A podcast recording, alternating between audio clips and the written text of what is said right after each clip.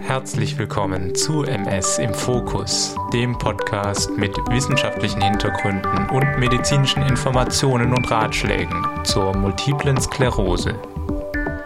Liebe Hörerinnen und Hörer, herzlich willkommen zu MS im Fokus, dem Podcast für alle, die auf irgendeine Art und Weise von MS betroffen oder mit betroffen sind. Mein Name ist Adrian Ming Schumacher und ich bin der Host dieser Sendung. Im Rahmen meiner ärztlichen Tätigkeit habe ich viele MS-PatientInnen erlebt und man muss sagen, ich kenne ganz unterschiedliche Geschichten. Geschichten, die vielleicht auch eure Realitäten widerspiegeln oder wieder ganz anders sind.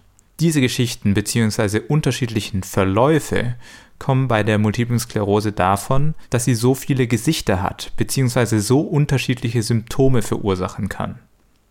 So kann die MS, wie wahrscheinlich einige von euch aus leidiger Erfahrung kennen, sich am Anfang mit einer Sehstörung bemerkbar machen, ausgelöst durch eine Sehnervenentzündung. Wenn man allerdings im Kopf hat, dass die MS eine entzündliche Erkrankung von Gehirn und Rückenmark ist dann passt das irgendwie nicht zusammen. Wieso denn jetzt auch noch das Auge bzw. der Sehnerv? Und es wird noch besser. In Zukunft wird wahrscheinlich jeder MS-Patient, jede MS-Patientin eine Untersuchung am Auge bekommen, um die Aktivität der MS einzuschätzen. Diese Untersuchung nennt sich optische Kohärenztomographie, kurz OCT.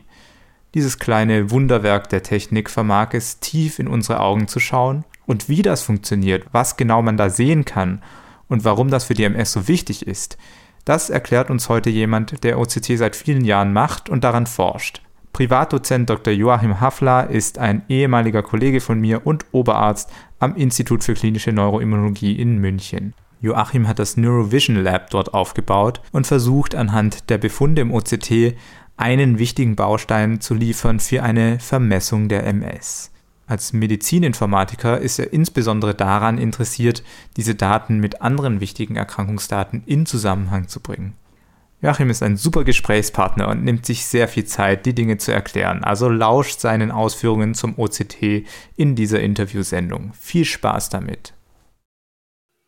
Okay, und dann kann ich auch schon meinen heutigen Gast im Studio begrüßen. Das ist der Joachim Hafler. Joachim, super, dass du die Zeit gefunden hast, mit mir über OCT zu reden. Ja, ich danke dir für die Einladung. Es ist eine schöne ja. Gelegenheit, dass wir uns mal wieder treffen. Absolut. Und ähm, ich glaube, wir haben auch einiges an Programm vor. Und es geht auch viel um Erklären, hatten wir gerade schon in der Vorbesprechung gesagt, weil OCT ist jetzt einmal nicht eine Technik, die sich sofort erschließt. Aber ich möchte dich noch mal so ein bisschen zurückversetzen. Das ist ja auch jetzt wahrscheinlich schon eine Weile her an das erste Mal, dass du sozusagen dieses neue OCT-Gerät in der Ambulanz vor dir hattest und wirklich deine erste Untersuchung damit durchgeführt hast. Ähm, was hat dich damals daran fasziniert? Was, was war so dieses Erlebnis und dieses Gefühl? Ja, das ist eigentlich jetzt ganz witzig, weil ich ja weiß, dass du in Zürich sitzt. Ähm, also mein allererster Kontakt, bevor ich überhaupt ein eigenes Gerät hier ähm, bedient habe, war mit äh, meinem lieben ähm, Züricher Kollegen, dem Professor Schippling, Sven Schippling, der ähm, damals, äh, wir haben hier mal so ein Symposium bei uns ähm, und dann kam der hier mal und hat eben irgendwas über OCT erzählt. Und wir hatten es natürlich schon am Schirm, dass da in der, in der Community natürlich immer wieder auch OCT gemacht wurde, aber das war 2013, 14, da war das jetzt noch nicht so, dass das jeder nur über das OCT gesprochen hat. Und dann hat er da einen tollen Vortrag gehalten und das hat uns echt attraktiert und dann haben wir danach zusammengesessen. Das ist schön an solchen Meetings, dass man häufig auch mal danach noch schön zusammensitzt und geredet und die ersten Ideen wurden geboren, ja, sowas müsste man eigentlich irgendwie für so eine Ambulanz ähm, anwerben, einkaufen, wie auch immer, sich besorgen. Und das hat Gott sei Dank geklappt. Damals mit einem schönen großen Grant konnten wir ein Gerät dann auch anschaffen. Und die Phase, bis es dann wirklich da war, haben wir intensiv genutzt, um uns vorzubereiten. Und bin ich damals nach Zürich gereist ähm, und wir hatten dort ein, ähm, so eine Art wie, wie so ein Preceptorship, wo ich dann beim Sven war und er hat mir mit seinem Team, das geht ja nicht nur ums OCT, sondern es geht ja um alles außenrum auch. Da ist ja eigentlich eine, eine neurovisuelle Testbatterie, wie wir es jetzt auch heute bei uns dann etabliert haben. Das heißt, wir haben wirklich versucht zu verstehen, ähm, strukturell, was kann man messen, aber was kann man auch funktionell in so einer neurovisuellen Testbatterie dann ergänzen und welche Informationen bekomme ich aus welcher Modalität.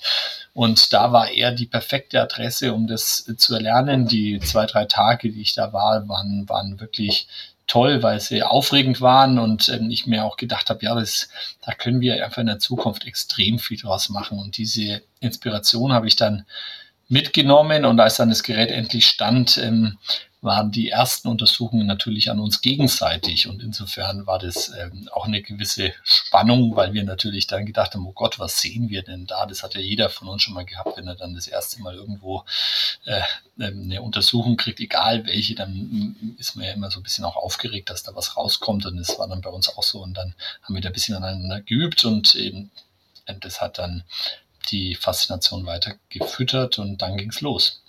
Ja, und seitdem hast du vielen Patientinnen und Patienten tief in die Augen geschaut oder deine Kolleginnen und Kollegen. Und man sagt manchmal, also so Laiensprache heißt es, das ist ein Blick ins Gehirn, ähm, was erstmal so ein bisschen verwirrend ist. Also wo wie, sieht man so tief ins, ins Gehirn rein? Was genau sieht man letztendlich im OCT? Kannst du das nochmal schön breit erklären? Ja, also in unserer Entwicklung, also wenn wir sozusagen im Mutterleib heranwachsen, dann stülpt sich die Netzhaut praktisch aus dem Gehirn nach vorne. Das heißt, im Prinzip ist die Netzhaut Teil des Gehirns. Und deswegen kann man so schön sagen, the back of the eye is the front of the brain. Das sagt man dann so, aber es ist natürlich im Prinzip nur daraus geboren, dass es eben hier diese embryonale, ähm, diesen embryonalen Zusammenhang gibt. Und das ist, hilft uns natürlich. Und ähm, mhm. im Prinzip ähm, war das vielleicht ein gewisser Fakt, den wir gar nicht so im Blick hatten bis vor 20 Jahren. Und irgendwie das unterstelle ich jetzt mal so, irgendwie die, die Augenärzte interessieren sich natürlich für Augenerkrankungen, nicht für Gehirnerkrankungen, mhm. ist auch klar. Und wir Neurologen haben das vielleicht von der Technik gar nicht so richtig verstanden. Und jetzt haben wir schon das Gefühl, dass wenn wir also jetzt einen Blick auf die Netzhaut nehmen und da irgendwas vermessen, dass wir auch sozusagen auf Dinge zurückschließen können, die im Gehirn ablaufen.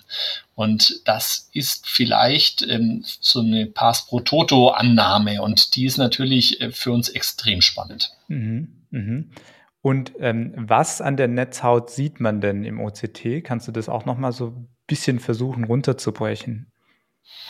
Ja, also wir haben ja, das Gehirn ist ja schon sehr komplex, muss man jetzt mal sagen. Und wenn sich dann so ein Teil vorstülpt, dann bleibt es immer noch komplex. Und äh, interessanterweise ist es tatsächlich so, dass die Netzhaut von der Struktur und dem Aufbau ähm, der Hirnrinde sehr ähnlich ist. Die Hirnrinde, das ist, wir sprechen, wenn wir das Gehirn uns anschauen, dann haben wir die Hirnrinde und dann haben wir das, äh, die weiße Substanz im Prinzip.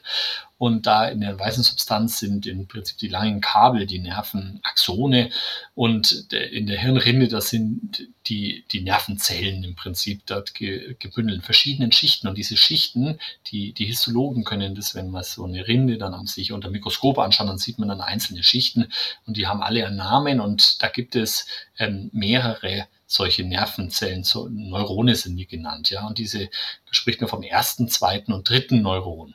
Und genau diesen strukturellen Aufbau der Hirnrinde mit diesen drei Neuronen finde ich eben auch in der Netzhaut. Und das ist natürlich extrem spannend, dass ich also hier, die heißen da zwar anders und schauen auch ein bisschen anders aus, aber ich finde genau auch diese Struktur und ähm, die, das erste Neuron, das, das kann ich jetzt auch einfach so als voraussetzen, weil ich weiß, dass man das heutzutage in der Grundschule lernt, weil meine Tochter hat das gerade durchgenommen.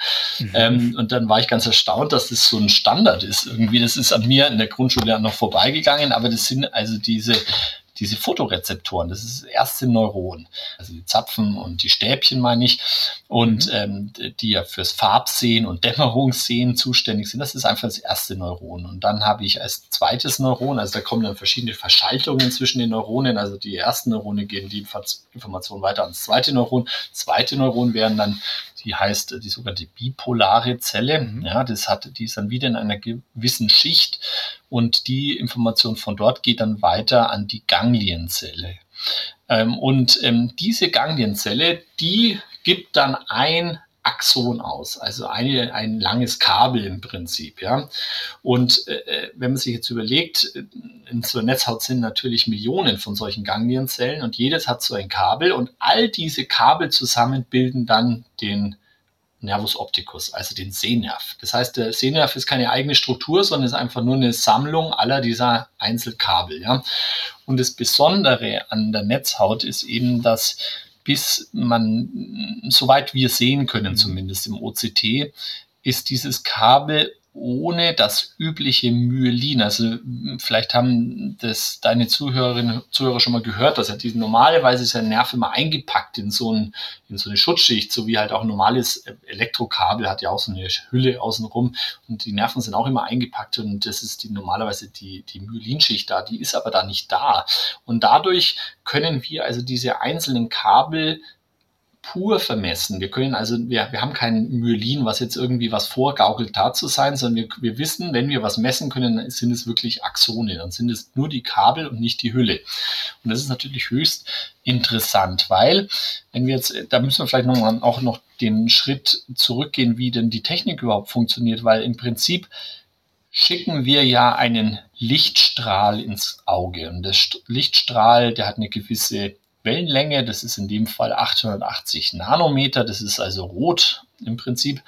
Und äh, dieses Licht, oder vielleicht ist auch einfach so zu verstehen, äh, jeder hat schon mal einen Ultraschall gekriegt. Mhm. Und Ultraschall ist ja einfach eine Schallwelle, die geht wohin und dann wird es reflektiert und aus dem, was reflektiert wird, ähm, kann man dann eben ein schönes Bild machen. Und genauso funktioniert es auch mit Lichtwellen. Also wenn ich jetzt eine Lichtwelle ins Auge schicke, dann dringt die halt unterschiedlich tief in die Netzhaut ein, wird reflektiert und dann gibt es da natürlich äh, sehr komplexe physikalische Prozesse und am Ende des Tages steht aber ein Schnittbild von der Netzhaut, was unterschiedliche Graustufen hat und was im Mikrometerbereich auflöst. Das ist also mini, mini klein, viel, viel besser als was wir ähm, zum Beispiel aus dem Ultraschall kennen, wo man ja ähm, sich im Zentimeterbereich oder so die Auflösung hat, würde ich jetzt mal vermuten, ohne dass ich es weiß. Aber im OCT-Bereich sind wir im Mikrometerbereich und das ist natürlich höchst auflösend. Das ist so ein bisschen so, wie wenn man ein mikroskopisches Bild macht von der wirklich aufgeschnittenen Netzhaut und das dann vergleicht mit so einem OCT, wenn man das mal gesehen hat, sieht das gar nicht so unähnlich aus, oder? Genau. Also es genau. ist schon sehr, sehr schön. Ja. Mhm. Genau, und das wird eben auch erreicht dadurch, dass man das Bild nicht nur einmal macht, sondern ganz häufig macht und dann dadurch auch sehr schöne Bildqualität hinkriegt. Also das ist tatsächlich etwas, was ähm, hier äh, wunderbar funktioniert und dennoch, und das wird jetzt dem, dem einen oder anderen schon aufgefallen sein, können wir natürlich trotzdem dann auch keine Nervenzellen messen. Das, da müssten wir die Auflösung natürlich noch viel, viel, viel, viel besser haben. Das heißt, was, das Einzige, was wir also hier wirklich messen können, sind die Schichten, in denen sich die Nervenzellen befinden. Und die haben natürlich Namen und das ist auch etwas, was in der, sagen wir jetzt, diese, unserer Community zu danken ist. Ähm, wir sind sehr eng. Die Leute, die OCTs machen, weltweit vernetzt und wir haben es zusammen mit den Augenärzten äh, geschafft, dass wir die Schichten so benennen, dass alle über die gleichen Schichten sprechen, weil das wäre ja sonst ein Riesenkuddelmuddel. Wenn jetzt jeder seine Schicht noch anders benennen würde, dann wäre es extrem kompliziert. Und da gibt es jetzt eben Kriterien, das sind die sogenannten Apostelkriterien. Und wenn wir jetzt über eine, ähm, eine kombinierte Ganglienzelle und innere plexiforme Schicht sprechen. Das wäre dann die GCIP, Ganglienzelle und innere plexiforme Schicht. Also wenn GCIP, dann weiß jeder, über was wir sprechen. Und wir wissen, können genau im OCT sagen, was ist diese Schicht, die da angezeigt wird. Damit können wir nicht die Ganglienzelle darstellen, aber wir können genau die Schichten zeigen. Und dadurch, dass wir eben ähm, dann Veränderungen dieser Schichten messen können, gehen wir eben davon aus, sozusagen, also wenn wir jetzt bei der axonalen Schicht, wo diese langen Kabel drin sind. Wenn die dünner wird, dann gehen wir davon aus, dass wir eben Axone, lange Kabel verloren haben über die Zeit. Und äh, auch wenn wir das natürlich nicht zeigen können, dass jetzt ein Axon weg ist, aber wir können das Volumen oder die Dicke dieser Schichten, die Veränderung über die Zeit sehr schön zeigen. Ah, und jetzt sind wir dann auch schon tatsächlich ein bisschen angekommen bei den Dingen, die wir bei MS-PatientInnen sehen wollen.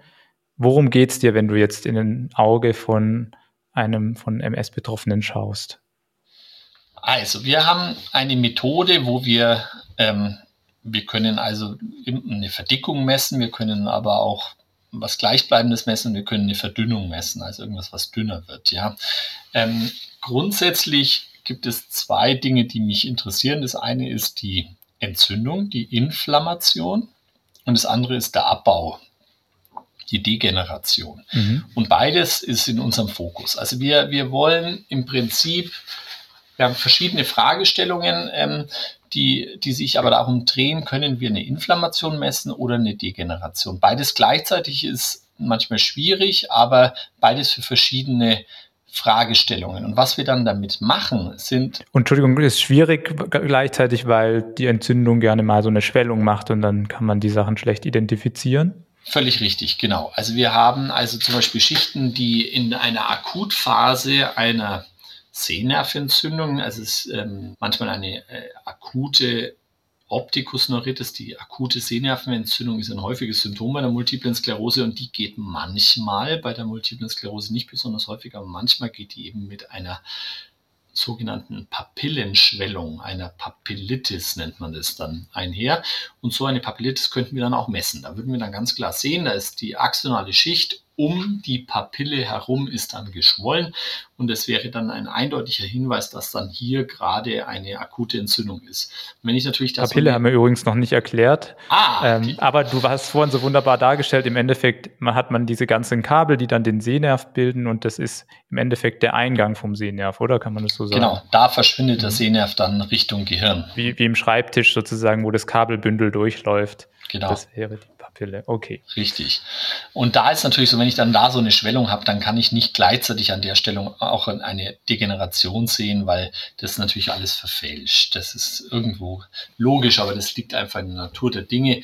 Das heißt aber nicht, dass wenn dann die Schwellung wieder weg ist, dann kann man das natürlich sehr schön dann wiederum sehen. Also es ist im Prinzip so, wir wollen drei Dinge, äh, für drei Dinge nutzen wir das OCD. Das eine ist für diagnostische Fragen, da können wir gleich noch drüber reden, wie weit wir das treiben können. Das andere ist, einen Verlauf zu beurteilen, das nennen wir so Monitoring zum Beispiel. Mhm. Also da gibt es verschiedene, man kann einfach einen Verlauf monitoren, aber man kann natürlich auch eine Therapie entsprechend monitoren. Und das äh, dritte ist die Prädiktion, die Vorhersage. Äh, das Bauchgefühl ähm, wollen wir nähern mit um, zum Beispiel einem Ausgangswert, der dann sagt, okay, also in diesem Fall glauben wir, das ist eher ein günstiger oder vielleicht sogar ein ungünstiger Verlauf. Mhm. Ähm, fangen wir doch gleich mal beim Punkt 1 an brauchst du ein diagnostisches OCT oder für welche Fälle würdest du ein diagnostisches OCT empfehlen jetzt im Rahmen der MS? Also es ist ja so, dass wir ähm, natürlich viele Dinge auch immer klinisch beurteilen können. Also wenn, wenn jemand sagt, er hat Symptome einer Sehnervenentzündung, also ich sehe, also ich sehe gerade schlechter, ähm, das Auge tut mir bei Bewegung weh hinter dem Auge, ähm, ich habe vielleicht eine Farbsehstörung, dann kann jeder Neurologe natürlich auch so eine Optikusneuritis diagnostizieren und wird dann entsprechend ähm, auch die Therapie einleiten oder er macht noch eine VEP-Untersuchung, das ist heißt die visuell evozierten Potenziale, das ist die Untersuchung, wo man auf so ein Schachbrett schaut und der Punkt immer so schnell springt. Also die Expertinnen hier am Podcast wissen genau sozusagen, von was ich spreche. Das geht natürlich auch, aber ähm, es ist natürlich so, dass wir ganz häufig den Punkt haben, dass wir ähm, Dinge auch jetzt aus Patientensicht nicht sofort angehen. Das heißt, ähm, vielleicht hatte, hat, hatte man mal eine Sehnerventzündung, vielleicht hatte man mal was am Auge. Und diese Sehnerventzündung hinterlässt eine klare Narbe. Und diese Narbe kann ich jederzeit weiterhin sehen im OCT. Und das ist natürlich was für uns hilfreiches, weil wir dadurch einer Diagnose vielleicht dann auch näher kommen können, weil wir Dinge sehen und verifizieren können. Also wir können praktisch bestätigen, was wir hören von unseren Patienten, indem wir einmal uns das dann anschauen und ihnen strukturelle Narbe dann auch wahrnehmen können. Weil man kann auch, wenn man völlig normal wieder sieht nach einer Optikusneuritis, sieht man trotzdem am Sehnerv noch ähm, eindeutige Indizien, dass da mal was war. Und das ist natürlich hilfreich, insbesondere dahingehend, dass ähm, das ist vielleicht jetzt ein bisschen Expertenwissen, aber andererseits vielleicht auch ganz interessant zu hören.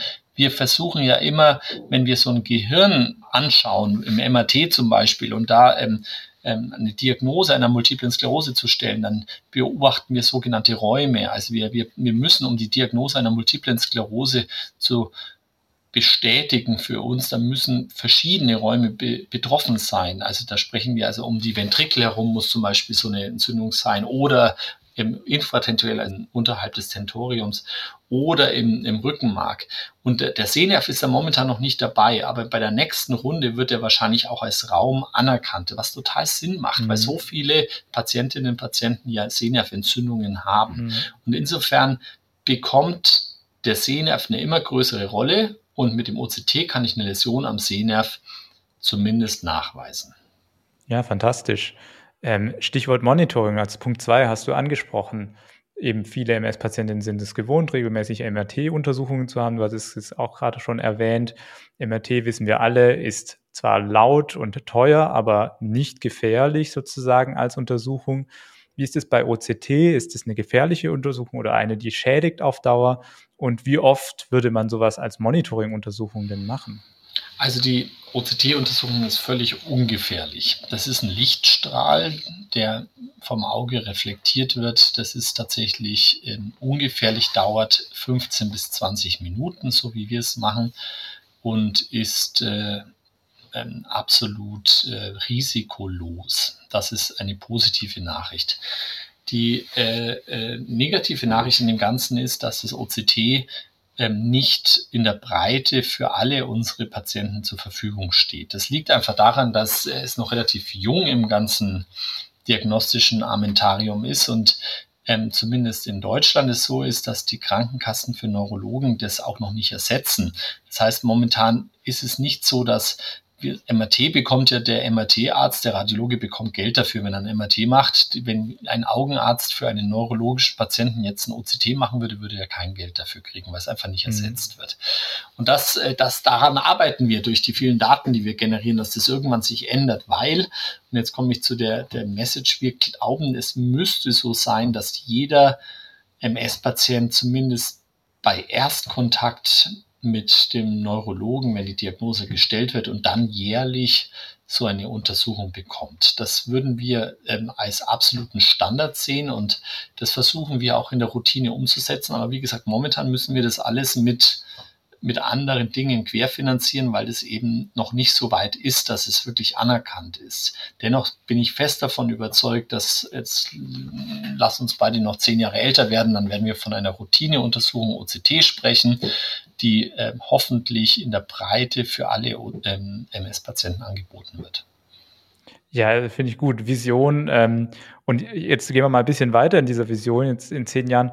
Was ähm, was werden dann deiner Meinung nach die Dinge sein, auf die man da schaut im Verlauf von, von so einer MS-Erkrankung? Naja, das ist jetzt so ein bisschen so ein kritisches Thema, weil es uns alle angeht. Also wir alle verlieren ja übers Leben, wir werden ja nicht jünger. Also das ist, geht relativ schnell, geht's bergab.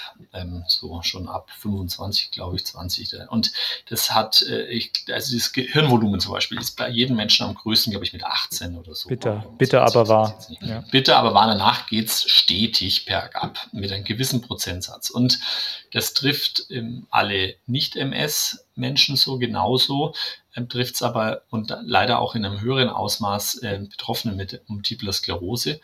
Und ähm, diese, dieser Abbau über die Zeit, den kann ich natürlich darstellen, indem ich regelmäßig MRT-Untersuchungen mache. Das geht. Im Prinzip geht das. Es, MRT ist dafür aber zumindest, sagen wir so, schwierig, weil es starke Einflussfaktoren hat. Also da hat, ähm, was ich, der Zyklus der Frau zum Beispiel, die Tageszeit, der Alkoholkonsum. Vieles hat dann Einfluss auf diese MRT-Messungen und ähm, ist, es ist gar nicht so leicht, das standardisiert hinzukriegen. Wir glauben, dass es mit dem OCT leichter ist, weil es mhm. weniger beeinflussbar ist.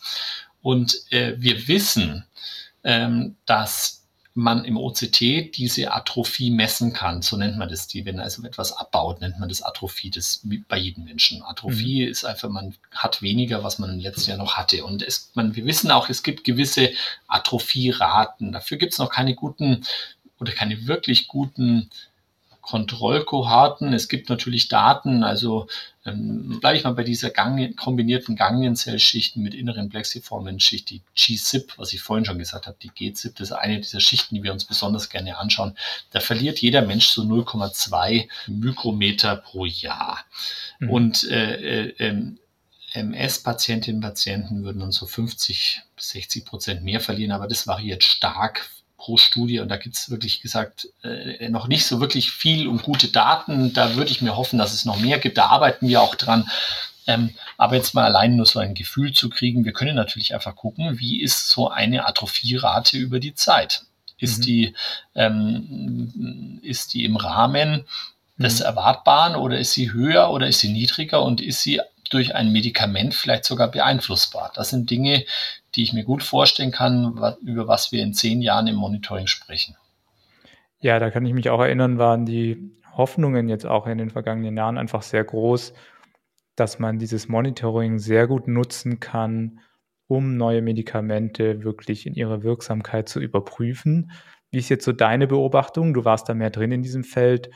Ähm, wurde das jetzt tatsächlich auch durchgeführt und Inwiefern ist es auch Standard geworden? Also wir haben im Monitoring die, die ähm, tatsächlich einiges in Studien jetzt. Also wir haben also große Zulassungsstudien von auch neuen Medikamenten, wo das OCT standardmäßig mitläuft, um zu untersuchen, zum Beispiel, ob ein Medikament, was da so erprobt wird, ob das einen Effekt auf diese äh, hässliches Wort, aber Atrophierate hat. Mhm. Ja, ähm, das Problem ist so ein bisschen, mm, was mich da immer noch am Zweifeln lässt, sind die, die Effekte sind mini klein. Also wir reden hier von Mikrometerveränderungen und wir reden natürlich von wenigen Patienten und geringen Effekten. Und dadurch bräuchte man eigentlich eine sehr, sehr große Fallzahl, um da wirklich ähm, exakte Aussagen treffen zu können. Das ist jetzt alles reine Statistik. Ich glaube daran, dass es geht, aber wir, wir kranken momentan noch ein bisschen an ähm, groß genugen Studien, die wirklich lang genug und gut genug gemacht sind, damit wir diese Effekte wirklich zeigen können. Und deswegen, ähm, ja, da fließt viel Energie ähm, und ähm, sehr viel Geld und auch natürlich viel Eifer rein, damit wir das gut hinbekommen. Momentan ähm, sind wir tatsächlich noch nicht weit genug, um das wirklich ähm, als einziges Tool einzusetzen. Aber in dem ganzen und in dem Podcast gab es sicherlich auch schon Sessions zu anderen Biomarkern und äh, NFL, also das Neurofilament Gleichkette und was auch immer, andere ähm, Marker, die wir messen können. In dem ganzen Blumenstrauß an Möglichkeiten des Monitorings ist OCT sicherlich eins der Dinge, was in den Studien am meisten jetzt schon eingesetzt wird, ja. Sehr spannend. Ähm, du machst ja auch selber Forschung. Ähm, was sind gerade die Dinge, die dich dort beschäftigen und die Fragestellungen, die dich nicht mehr loslassen? Ja, also es ist einfach für uns ist es eine extreme Bereicherung, dass wir jetzt hier so ein Handy-Tool haben, wo man ähm, damit spielen kann. Für mich ist die große Frage jetzt gerade, ist das OCT eigentlich nur eine Methode, die der multiplen Sklerose zum Beispiel dient, oder ist es eigentlich eine zentrale Routinediagnostik in der Neurologie? Mhm. Und wir machen ganz viel auch ein bisschen über den Tellerrand hinweg geguckt, also nicht nur in der Neurologie, sondern wir schauen auch in wirklich neurodegenerative Erkrankungen hinein. Können wir da was lernen davon? Können wir das übertragen? Können wir damit unseren Patientinnen und Patienten was anbieten aus dem Wissen, was wir vielleicht von dort kriegen? Das heißt, wir, wir, wir, wir arbeiten in der Breite, in der gesamten Neurologie, um eigentlich alles auch dann herzuziehen zu uns. Wir versuchen ähm, nicht nur uns die Schichten anzuschauen, sondern ehrlicherweise, wenn man so ein Auge schaut, sieht man ja ganz viele Dinge. Und manchmal sieht man auch Dinge, die man erstmal verstehen muss. Dann, ähm, es wurden in den letzten Jahren ähm, zum Beispiel solche hyperreflektiv, also so ein bisschen leuchtende kleine Pünktchen gefunden. Da kann man natürlich dann wieder verstehen, was, was bedeuten die? Haben die eine Bedeutung für die Multiple Sklerose? Haben, haben die irgendwie eine Auswirkung auf den Verlauf? Und manchmal ergeben sich dann da interessante ähm, Aspekte, die dann zum nächsten Forschungsprojekt führen. Und insofern gibt es da, glaube ich, noch ganz, ganz viel zu erforschen und zu verstehen. Und ich glaube, dass wir damit ähm, den MS-Patientinnen und Patienten wirklich was Gutes anbieten können, ähm, was den Erkrankungsverlauf monitoriert, was zur Diagnose beiträgt. Und jetzt haben wir ja noch die Prädiktion noch gar nicht so ähm, adressiert. Und da sind auch unsere Hauptaspekte momentan drauf. Wir versuchen wirklich zu verstehen, können wir im Erstkontakt, wir schauen uns die Retina an, das die Netzhaut schauen wir uns an und wir vermessen die. Und was sagt uns das? Und wir haben gelernt, dass die MS geht ja nicht los mit dem allerersten Schub. Also wenn sagen wir, wir haben jetzt äh, als MS-Patient unseren ersten Erkrankungsschub und wir haben jetzt eine, ähm, eine Taubheit im Arm, dann ist die MS ja nicht mit, diesen, mit dieser Taubheit losgegangen, sondern mhm. die Entzündung geht manchmal schon Monate bis Jahre davor los. Und genau, und genau diese Phase, die Patientin, der Patient ja gar nicht merken konnte, weil sie ja noch gar nichts gehabt hat. Die sehen wir aber schon an der Netzhaut. Diese Phase können wir schon vermessen. Das heißt, da war noch nie was, da war noch nie eine Entzündung an der, an, an Netzhaut. Aber wir sehen, dass die Netzhaut als Spiegel hm. dieser Entzündung, die schon länger geht, obwohl es ja keiner wusste, das können wir dann schon messen. Und wenn wir also bei dem Erstkontakt, und da gibt es jetzt gerade erst wieder eine eine wunderschöne Arbeit von unseren Kollegen, wo wir viel zusammenarbeiten, hier einmal über die ISA rüber ähm, mit der TU München. Die haben untersucht, zusammen mit einer Berliner Kohorte, ganz neu diagnostizierte MS-Patientinnen und Patienten. Zwei Monate waren die erst krank ja, und haben die über Jahre verfolgt. Und was die dann geguckt haben, ist, es gibt, ähm, da gibt es schon festgelegt, gewisse, man nennt es Thresholds, das heißt, ähm, ähm, entweder man ist also bei Baseline, also bei der Erst, beim Erstkontakt unter diesem Wert oder über dem Wert, also ein, sozusagen ein, ein trennender Wert.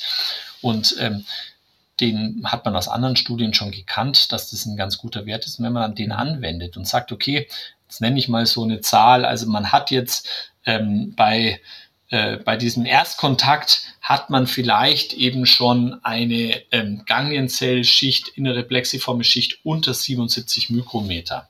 Dann hat man, und da spricht man immer von dieser Hazard Ratio, das heißt also die Risikoerhöhung äh, von fast 2,7. Also dass man in den nächsten Jahren zum Beispiel mehr Chance hat einer Behinderungsprogression als die andere Gruppe, die noch bei ähm, bei Erstkontakt eine dickere Ganglienzellschicht hatte. Das heißt, es hat wirklich so, so auf Gruppeneffektbasis hat es äh, schon, gibt es uns ein Gefühl, wie aggressiv müssen wir vielleicht behandeln, wie arg müssen wir auf unsere Patientinnen und Patienten aufpassen in den nächsten Jahren oder ist es eher ein Patient, der eigentlich ein niedriges Risiko hat. Und, und das sind mhm. natürlich ganz, ganz wichtige Fragen, die wir gerade versuchen ähm, in unsere Prädiktionsmodelle einzubauen, in unser Bauchgefühl einzubauen, damit wir die bestmögliche individuelle Patientenentscheidung auch treffen können. Mhm. Weil Prädiktion klingt ja immer so ein bisschen gruselig auch, ne? dass man so einen Verlauf hat, den man vorhersagt und dann kommt raus, dass der irgendwie sehr ähm, intensiv ist. Ähm, aber hier in diesem Fall, hast du es ja schon gesagt, hat es eventuell sogar eine Behandlungskonsequenz oder eine, also kann die Entscheidung bezüglich der Therapie zumindest in Zukunft mitprägen. Ja, absolut. Also wir haben ja, wir haben ja ganz viele Therapieoptionen und äh, äh, wer wüsste es besser als unsere Patienten, dass es da viel Diskussion gibt, mit welcher Therapie man denn beginnen soll. Soll man jetzt wirklich hocheffektiv gleich behandeln und muss leider dann auch schon ein großes Risiko eingehen mit der Therapie oder startet man erstmal mit einer niedriger effektiven Therapie. Und äh, diese Diskussion kann natürlich mit so einer mit so einem Gefühl durch eine Untersuchung ähm, in die richtige Richtung geleitet werden. Mhm, mh. ähm, ich glaube, einige von den Hörerinnen und Hörern, zumindest die aus dem Münchner Raum, könnten jetzt auch interessiert sein und sagen, ja, so ein OCT, oh Gott, muss ich das jetzt machen oder nicht? Ich würde jetzt gern in die Ambulanz zum Herrn Hafler kommen. Ähm, für wen macht es denn Sinn, ähm, in der Ambulanz mal vorbeizukommen oder sich mal da anzumelden bei euch? Ja, also wir sind ja eine große ich nenne es jetzt mal ganz eine große neuroimmunologische Zweitmeinungsambulanz. Wir, wir, wir, in der Regel ist es so, dass wir im Versuchen, für so viel wie möglich ähm, eine gute Meinung weiterzugeben. Wir, wir behandeln nie alleinig Patienten, sondern wir behandeln immer zusammen mit niedergelassenen Neurologen und Neurologinnen und machen es in der Regel ja immer so, dass wir zur Verfügung stehen, wenn jemand eine Frage hat zu einmal im Jahr zum Beispiel. Wie, wie läuft es denn so? Gibt es was zu ändern? Und für das tägliche Geschäft ähm, sind wir total glücklich, dass wir im, im Münchner Raum ähm, so ähm, kompetente und zuverlässige Neurologinnen und Neurologen dann auch draußen haben, die uns unterstützen, weil wir können das gar nicht alles alleine machen. Wir bieten an, sozusagen im Rahmen unserer ähm, Ambulanztätigkeit, dass wir OCTs da in der Routine mitmachen, wenn es irgendwie möglich ist. Wir können es auch nie ganz versprechen, weil es ist manchmal ist einfach die Hölle los. Man kennt es ja aus den Kliniken und dann klappt es manchmal nicht, aber in der Regel versuchen wir das anzubieten. Und wenn jetzt jemand sagt, er er möchte natürlich ähm, das auch mal ähm, bei uns vorstellig werden. Es ist im Prinzip sehr einfach möglich. Wir ähm, über das LMU-Klinikum, wo ich beschäftigt bin, ähm, da gibt es dann die neuroimmunologische Ambulanz findet man sofort über die ähm, Webseiten. Da gibt es jetzt mittlerweile ein elektronisches Kontaktformular. Dann schreibt man da eben rein, dass man eine Multiple Sklerose hat und dass man sich bei uns mal vorstellen will. Und dann bekommt man einen Termin. Das dauert meistens ein bisschen, aber es ist jetzt auch jetzt kein Notfall. Ja, und insofern ähm, kann man da auch drauf dann auch sozusagen sich ähm, vorbereiten und bringt dann eben die ganzen Unterlagen mit. Und wir würden dann in der Regel einfach als Ausgangswert auch mal ein OCT machen. Ähm, in der Regel, wenn Patienten öfter zu uns kommen, machen wir das dann auch im Verlauf dann wieder. Aber das Entscheidende für mich ist das Ausgangs-OCT, dass man mal eins hat. Weil nur wenn man Ausgang hat, kann man eben auch sich auf etwas beziehen. Ähm, wir interessieren uns tatsächlich natürlich auch für alle früh neu diagnostizierten ähm, MS-Patienten, Patienten, damit wir die einmal beraten können und wir eben glauben, dass auch dann so eine Untersuchung wie OCT gerade in der frühen Phase unbedingt einmal mit dazugehört. Und dann kann man eben auch dazu einmal zu uns kommen. Oder wenn man auch eine andere neurologische Erkrankung hat, wie zum Beispiel, ähm, es gibt ja so Schwesternerkrankungen, nenne ich das jetzt mal, das sind getrennte Erkrankungen, ganz anders äh, wie die, die Neuromyelitis optica Spektrum Erkrankung, das hört man immer wieder, oder die MOGAT, das ist also eine ganz neu definierte Erkrankung, wo man auch Antikörper finden kann ganz anders, ähm, aber die auch zu solchen Entzündungen im Gehirn und im Sehner führen können. Mhm. Und ähm, ich denke, solche, solche Erkrankungen tut es uns gut, wenn wir die mal sehen bei uns. Wir können die dann mal ordentlich ähm, bei uns durchuntersuchen und können unsere Meinung dazu abgeben und ähm, bieten da immer gerne Termine dafür an. Super, also verlinke ich alles in den Show Notes. Dann danke ich dir, Joachim, für ähm, deine sehr, sehr tollen Ausführungen zum OCT und ich hoffe auch, dass deine Träume in Erfüllung gehen in Sachen prädiktiver Möglichkeiten und gutem Monitoring in der Zukunft. Vielen Dank. Ja, ich habe zu danken, vor allem für die Einladung und ähm, genau, und ähm, ich freue mich, wenn sich jemand für unsere Arbeit interessiert und für alle Twitter-Nutzer gerne dann auch uns verfolgen, sozusagen, wenn wir irgendwas machen oder irgendwas brauchen, dann steht es auf unserem Twitter-Account. Das wäre in diesem Fall das Neurovision Lab, also Neurovision Lab. Da findet ihr sozusagen dann auch diese ganzen Informationen, was gerade wissenschaftlich bei uns läuft. Super. Danke dir und bis dann. Gut, bis dann. Ciao. Das war es mal wieder für heute bei MS im Fokus. Vielen Dank fürs Zuhören und vergesst nicht, eure Themenwünsche an info@mspodcast.de zu schicken. Ich gehe wirklich darauf ein. Es kann nur sein, dass es sich etwas verzögert. Dann freue ich mich bis zum nächsten Mal, wenn wir wieder für ein tiefes Verständnis und eine starke Bewältigung die MS in den Fokus nehmen werden. Alles Gute und bis dann.